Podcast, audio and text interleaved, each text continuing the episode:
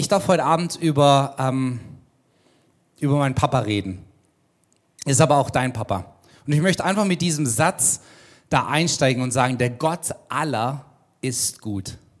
Es gibt nur einen Gott, von daher ist es wirklich der Gott aller, ob sie ihn kennen oder nicht. Aber der Gott aller ist gut. Sein Wesen, wer er ist, der Gott aller ist gut. George MacDonald, ein, ähm, ein schottischer Theologe, hat mal gesagt, viele gute Seelen werden eines Tages entsetzt sein, was sie über Gott geglaubt haben. Viele gute Seelen werden eines Tages entsetzt sein, was sie über Gott geglaubt haben. Und ich möchte sagen, dass Gottes Essenz Beziehung ist. Ja? Wer er ist. Und wenn ich jetzt über den Vater rede, über Papa, dann, dann ist es wirklich, je nachdem, was du für eine Box für dieses Wort Vater hast, löst es bei dir verschiedene ähm, Dynamiken aus. Manche Emotionen, vielleicht aber auch gar keine Emotionen, denn je nachdem, was in dieser Box Vater alles drinsteckt, tun wir das ganz unterbewusst und automatisch auch auf Gott den Vater projizieren. Ich möchte aber heute einfach nochmal von dieser Jesus-Perspektive kommen und sagen, Gott ist gut, er ist ein Vater und er ist nicht nur ein Vater, sondern er ist dein Vater, er ist mein Vater. Und die Beziehung von, die Essenz Gottes ist Beziehung. Im Johannes 1.1, dieser Prolog, der so wunderbar ist, da steht, am Anfang war das Wort und das Wort war mit Gott. Ja, es steht im Griechischen dieses Prostheon, von Angesicht zu Angesicht gewandt, einander zugewandt. Ja, Pros, das ist so ein Ich ich bin mit dir unterwegs, nicht nur Seite an Seite, sondern wirklich von Angesicht zu Angesicht. Es war schon immer Beziehung. Am Anfang war Gott schon Beziehung. Ja? Jesus ist das Wort. Das, was Gott über sich selber sagt, ist Jesus. Deshalb ist Jesus gekommen, dass wir wissen, wer der Vater wirklich ist. Und wenn unser, Bezie wenn unser Bild von Gott eins der Isolation ist, weil wir so auch Heiligkeit definieren, ja? Heilig ist ganz abgesondert, heilig ist ganz weit weg, heilig ist von allem abgesondert, was mich irgendwie verunreinigen könnte. Ähm, dann schließe ich aber auch daraus, dass Gott eigentlich gar keine Beziehung zuallererst will, sondern lieber nur Gehorsam. Ja? Ich will, dass die Sachen richtig gemacht werden. Wenn er aber, weil er heilig ist, Beziehung ist. Und, und da, da dürfen wir verstehen, dass von Anfang an diese Dreieinigkeit schon miteinander unterwegs war. Ja? Und Sünde genau das ja zerstören will, was Beziehung ist. Ja? Dieses von Angesicht zu Angesicht. Und da will Sünde Sachen kaputt machen, auseinanderreißen. Und deshalb, deshalb Sagt Gott, nee, nee, nee, nee, Sünde ist nicht gut, Sünde führt zum Tod, denn ich bin Beziehung und ich bin jemand, der Leben ist und der Leben gibt. Und deshalb, wenn ich dann sagen kann, oh, wenn Gott Beziehung ist, weil er heilig ist, dann darf ich da immer tiefer in diese Heiligkeit, in diese Beziehung mit eintauchen, wer er ist, daran teilhaben. Bevor es irgendwas gab, über das er Herr sein konnte, war er schon Papa. Ja?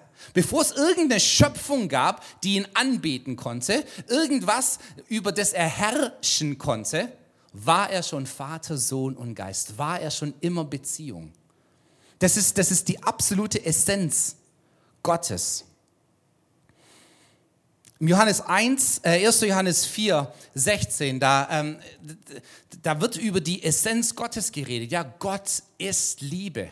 Es ist nicht nur ein Gefühl, das er hat oder eine Entscheidung, zu der er sich entscheidet, sondern seine Essenz, sein Wesen ist Liebe.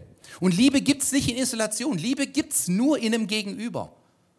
Deshalb dieser Gott, der so heilig, anscheinend so weit weg von uns ist, den gab es noch nie. Ja? Der Gott, den Jesus verkündigt hat, dieser Vater, der war schon immer einer, der mit offenen Armen dastand und sagt, hey, ähm, Liebe, ich bin die Liebe. Und Liebe braucht immer ein Gegenüber. Das habe ich, sagt der Vater, schon in Jesus und im Heiligen Geist gehabt. Und da ist so viel von uns an Liebe da. Und deshalb haben wir dich, lieber Mensch, geschaffen, um da ein Gegenüber nochmal zu haben. Zu sagen, hey, hab daran teil. Das Problem aber ist, wir wissen nicht, wie gut Gott ist. Wir wissen es wirklich nicht. Denn ich schließe immer noch auf Gott zurück anhand meiner Umstände, anhand meiner Erfahrungen, anhand auch meiner Theologie. Und ähm, Jesus kam, Matthäus 11, 27, sagt, niemand kennt den Vater als nur den Sohn. Ja? Und deshalb will ich gar nicht hier als Timo stehen und dir sagen, hey, so sieht der Vater aus, sondern ich möchte von meinem großen Bruder erzählen, Jesus, der mir erzählt, wie gut sein Papa ist. Niemand kennt den Vater als nur der Sohn. Und deshalb kam Jesus, weil wir vergessen haben, wie gut Gott ist. Johannes 1,18 ähm, sagt Johannes, niemand hat Gott je gesehen, der Eingeborene, ja, der aus dem Schoß des Vaters kommt, der hat es verkündigt. Du hast Gott den Vater nicht gesehen und ich habe ihn nicht gesehen. Aber da ist jemand, der aus dem Schoß des Vaters kommt, der, der das Wesen des Vaters verkörpert und manifestiert. Er hat ihn gesehen und von ihm verkündigt er. Deshalb lass uns auf Jesus hören, wenn wir hier über den Papa reden. Adam und Eva, ah, die haben von der Frucht gegessen, haben sich versündigt und dann haben sie sich versteckt. Das ist ganz komisch, denn bis zu diesem Zeitpunkt hat Gott ihnen keinen einzigen, es gab noch keinen Anlass, vor Gott Angst zu haben. Bis jetzt gab es noch keine Theologie, die gesagt hat, wenn dann. Bis dahin gab es nichts anderes, außer Gott ist gut. Und Gott hat nichts da rein und neu rein interpretiert. Aber auf einmal ist was mit Adam und Eva passiert. Sie, Gott hat sich nicht abgewandt, sondern sie haben sich abgewandt. Sie haben ihren, auf einmal ihren Schatten, ihre Perversion, ihres, ihr Verdrehtsein gesehen. Und von sich selber, und das machen wir heute immer noch, Rückschlüsse gezogen auf Gott. Und ich sehe, wie verdorben manche Sachen sind. Und ich sehe manche Sachen so verkorkst und dann schließe ich einen Rückschluss auf Gott und er ist dann so wie ich und ich fange an, Gott in meinem Ebenbild zu schaffen. Nur ein bisschen größer, vor dem ich ein bisschen mehr Angst haben muss. Und das ist das Problem. Und wie erreicht Gott jemand, der von ihm denkt, dass er sein Feind ist? Jedes Mal, wenn Gott, der Vater, versucht hat, seinem Volk zu begegnen, hat das Volk einen Schritt nach hinten gemacht. Warum? Weil dieser Gott, vor dem muss ich Angst haben. Der ist groß und der ist wahrscheinlich so wie ich. Und ich zahle es meinen Feinden heim. Ich bin nachtragend. Und das, das war ja dieses Problem. Und deshalb, deshalb kam Jesus als einer von uns, einer, der genauso ist wie uns, unser hoher Priester, unser großer Bruder, der dieser Erstgeborene. Und Jesus kam als einer von uns, um uns, um mir, um dir zu zeigen, wie der Papa wirklich ist. Und so wie Jesus seinen Papa kennt, so möchte ich den Papa auch kennenlernen. Und wenn ich anfange, den Vater mehr und mehr so zu sehen, wie Jesus seinen Vater sieht, dann möchte ich immer mehr sein Kind sein. Denn alles, was auf Jesus zutrifft und bei, was ich bei Jesus sehe, stimmt zu 100% mit dem Vater überein. Zu 100%. Es gibt keinen Wesenszug an Jesus, der anders ist als, als beim Vater. Und es ist so ein Mind-Shift, der da passieren muss. Wo wir immer noch denken, dass, dass das Wesen des Vaters und des Sohnes irgendwie doch ein bisschen anders sind. Aber Jesus sagt, hey, wer mich sieht, Johannes 14, 9. Wer mich sieht, der sieht den Vater. In Johannes 1, 14, da schreibt Johannes, das Wort wurde Fleisch und wohnte unter uns. Ja, Gott, das, was Gott über sich selber sagt, ist jetzt zum Anfassen manifest unter uns. Jetzt können wir endlich mal checken, prüfen, ja, ob das, was wir an Jesus anfassen können, auch mit unserer Theologie, unserem Bild des Papas übereinstimmt. Und dann schreibt Johannes dieses Wunderbare, immer noch in seinem Prolog, Johannes 1,17. Und in Christus wurde uns oder kam uns Gnade und Wahrheit entgegen. Ja, wenn Jesus und der Vater eins sind, was kommt dir dann entgegen, wenn der Vater auf dich zukommt? Dann kommt kein Zorn, Dann kommt keine Verachtung oder, ach, äh, lass mich doch in Ruhe. Nee, da kommt Gnade und Wahrheit dir entgegen. Wenn der Papa auf dich zukommt, kommt Gnade und Wahrheit dir entgegen. Jesus hat mich lieb. Und der Papa genauso. Und Jesus hat sich für mich hingegeben und der Papa genauso. Und Jesus will mich und der Papa genauso. Das ist so, so richtig gut.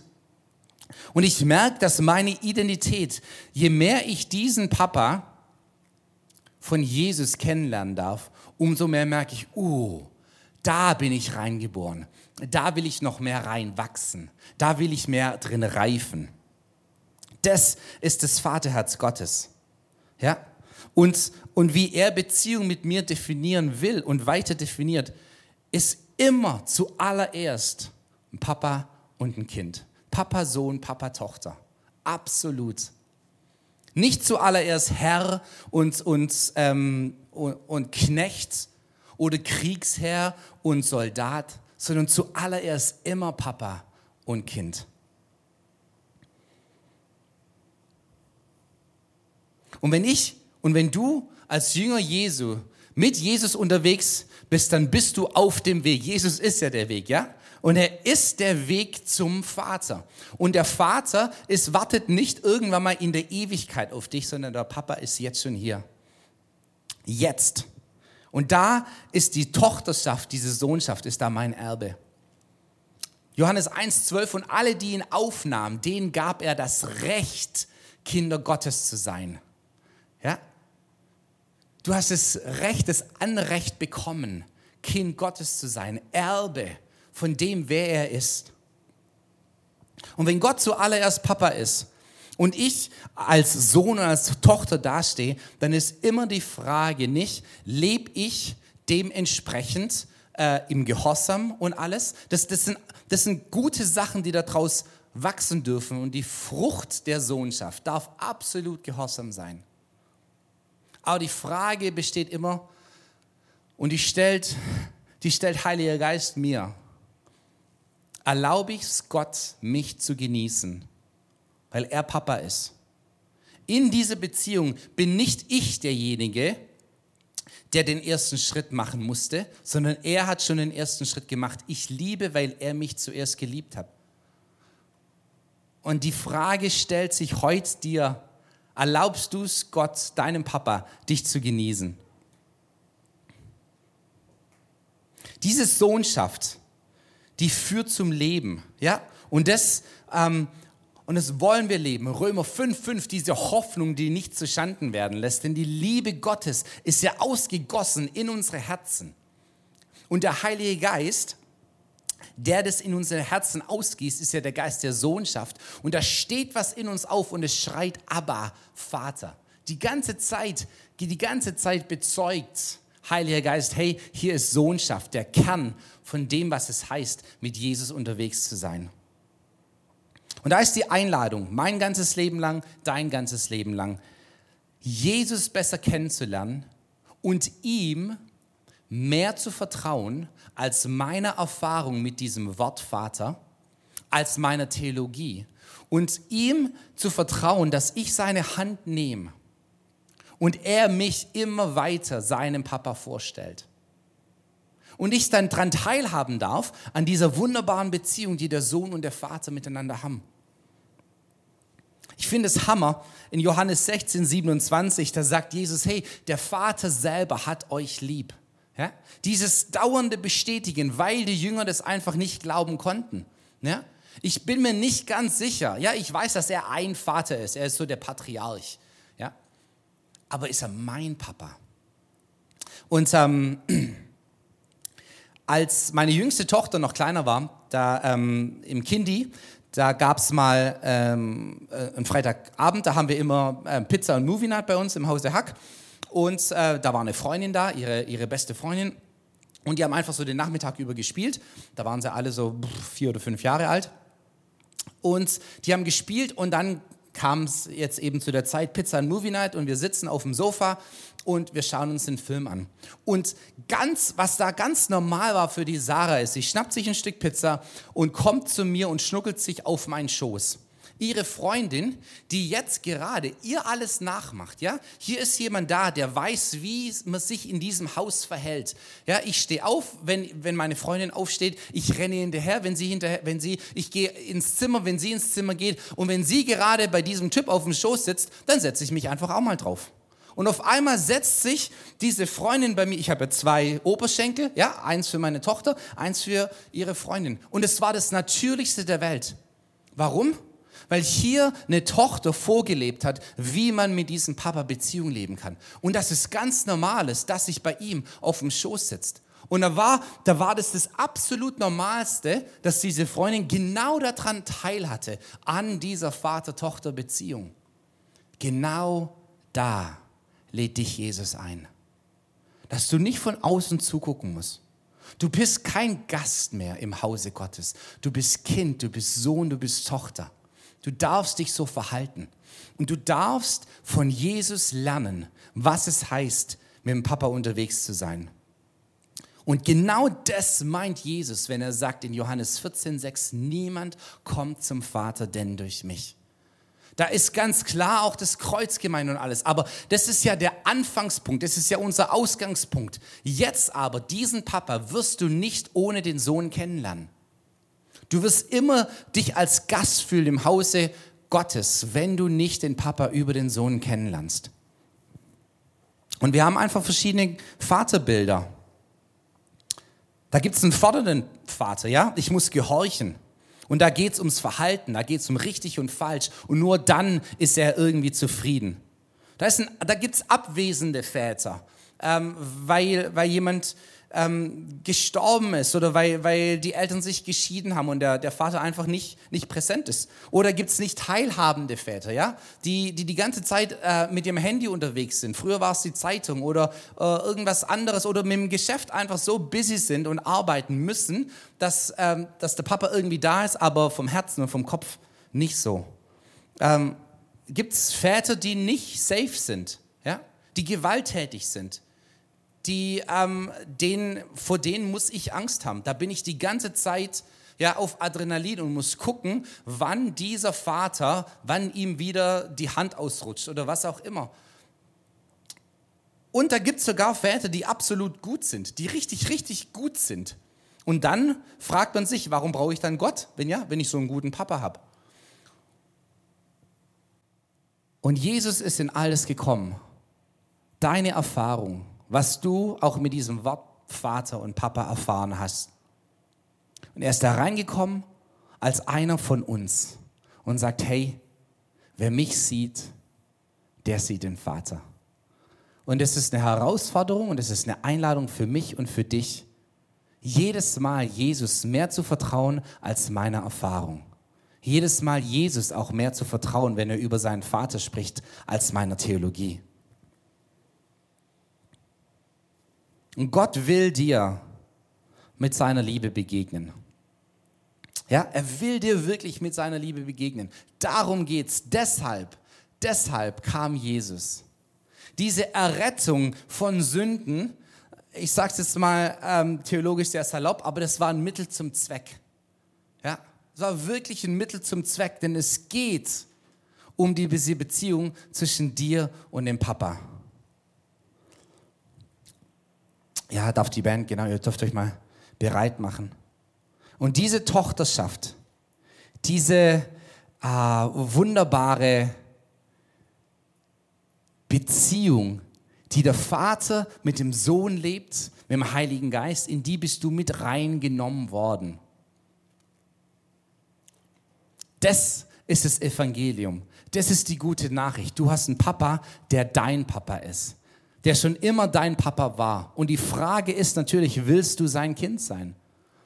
Und da geht es hier gar nicht primär darum, ob du jetzt Christ bist oder nicht. Du kannst natürlich auch sagen, ja, ja, ich bin Christ, ich halte mich da irgendwie an Jesus fest, aber mit dem Vater will ich nicht viel zu tun haben. Dann verpasst du die Hauptmessage von Jesus. Denn bei ihm ging es immer um den Vater. Bei ihm ging es immer um den Vater. Alles, was Jesus gemacht hat, zeigte zum Vater. Und sagt, hey, der Papa ist wirklich gut. Ja? Der Papa selber hat dich lieb.